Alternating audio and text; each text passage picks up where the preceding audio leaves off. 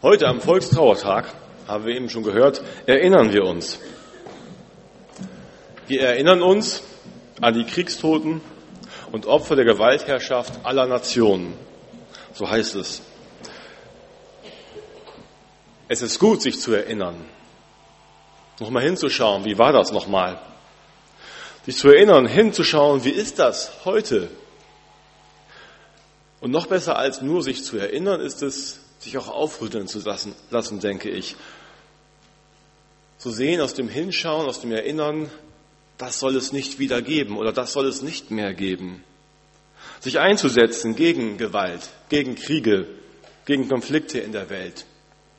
Die ganz großen Konflikte, Syrien, Afghanistan oder Gewaltherrschaft in Korea oder ganz andere Krisenherde, Gewaltherde dieser Welt.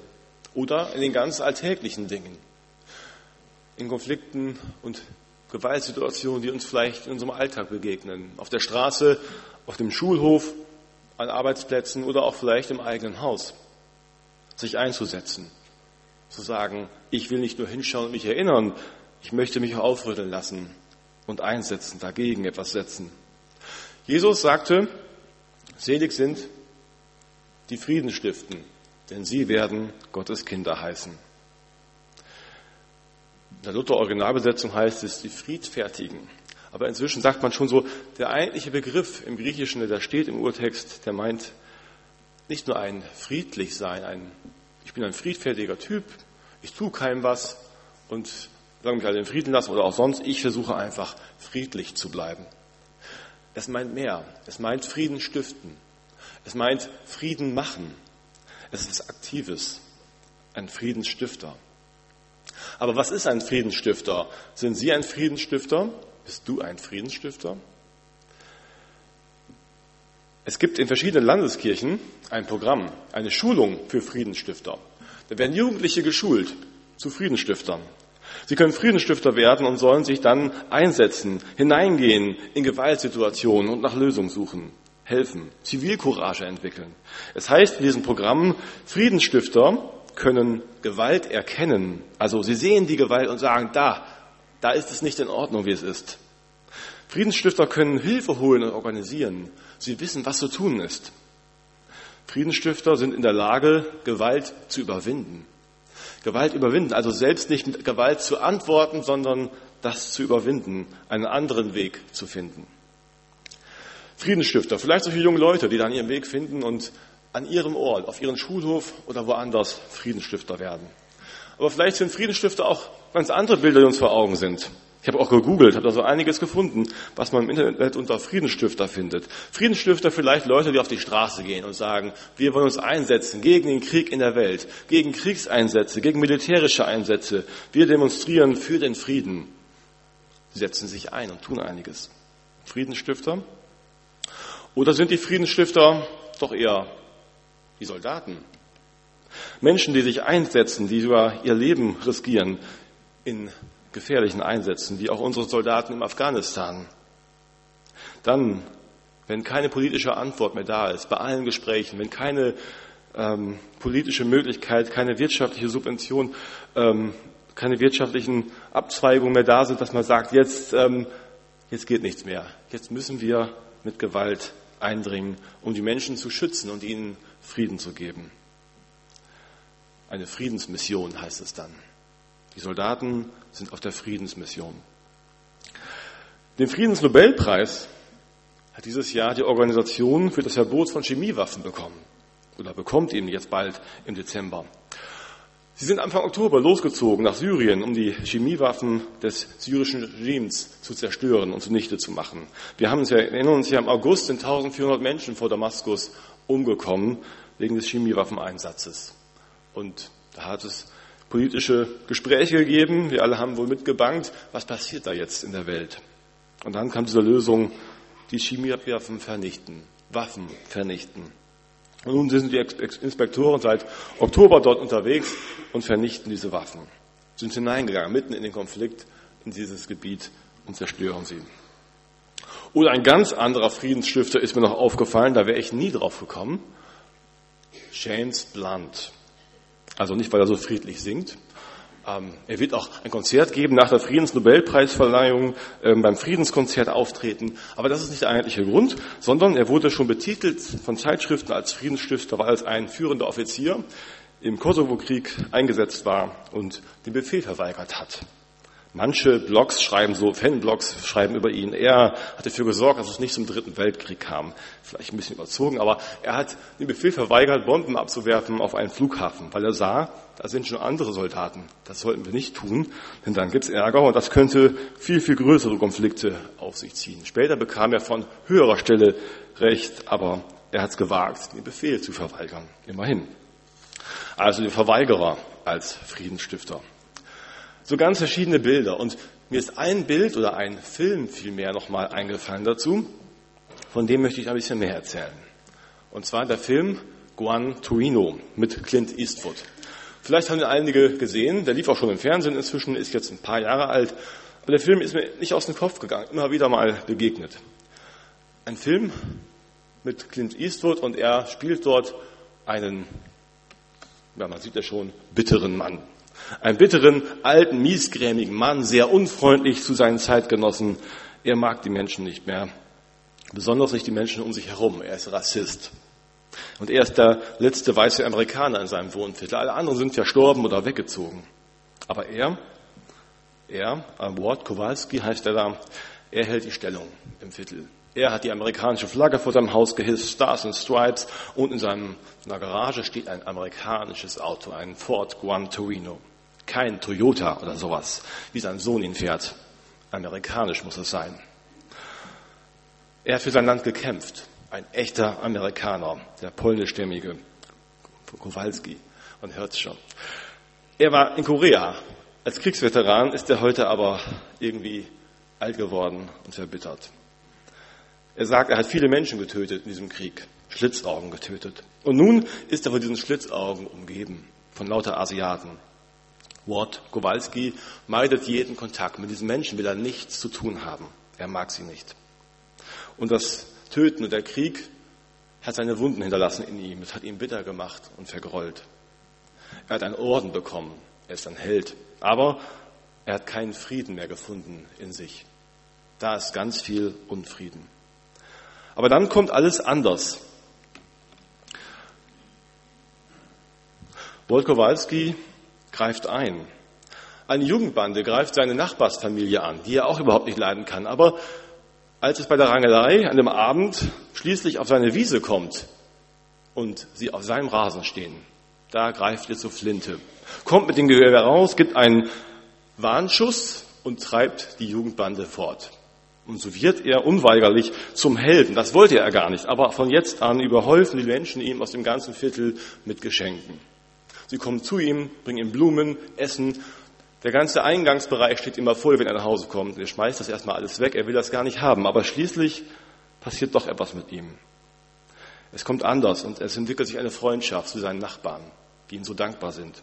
Eine Freundschaft entwickelt sich besonders zu dem Sohn Tao und seiner größeren Schwester. Und von nun an verteidigt Ward Kowalski diese Familie vor ihren Feinden, vor dieser Jugendbande, die sie immer wieder angreift. Er macht das mit Gewalt, mit Fäusten, mit seinem Revolver. Eines Tages geht er hin zu ihnen in der Straße, wo sie wohnen und wartet vor dem Haus, bis einer alleine da ist. Und dann klingelt er und dann holt er sich den einen raus und verprügelt ihn mal so richtig. Zur Warnung. Von jetzt an lasst ihr die Familie in Frieden. Aber dann kommt alles viel schlimmer. Die Bande rächt sich auf fürchterliche Weise an der Familie.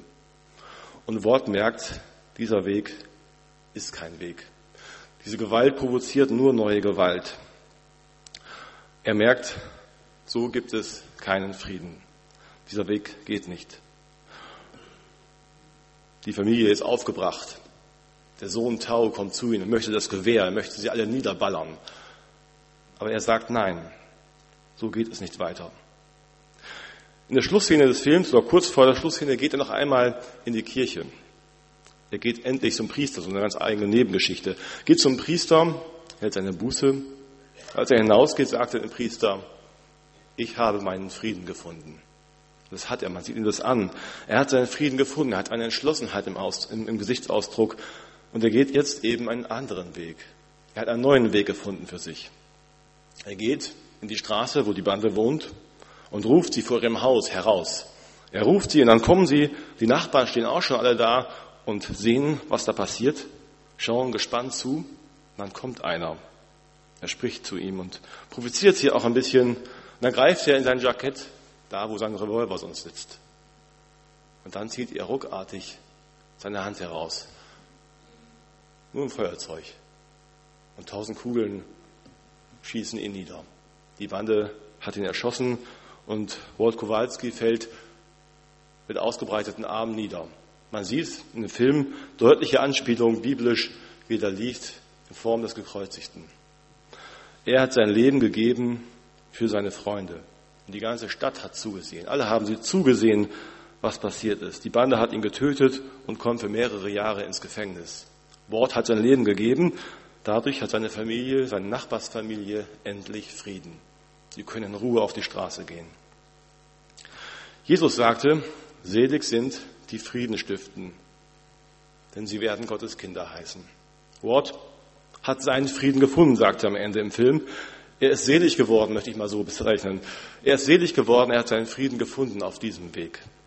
Er hat gemerkt, mit der Gewalt geht es nicht weiter. Er hat seinen Frieden gefunden und wurde selbst so zum Friedensstifter. Es ging einher, eins mit dem anderen. Er hat der Familie Frieden geschenkt. Friedensstifter sind Menschen, die sich einsetzen, die nicht einfach nur friedlich bleiben, sondern die friedliche Absichten haben und sich engagieren, die bereit sind, etwas zu wagen dafür, vielleicht sogar sich in Gefahr zu begeben. Und wir haben eine Verheißung. Selig sind die Frieden stiften. Selig sind sie. Das heißt, sie bekommen Seligkeit zugesprochen von Jesus. Ihr werdet selig, ihr werdet glücklich sein. Ihr werdet euren Frieden finden für euch.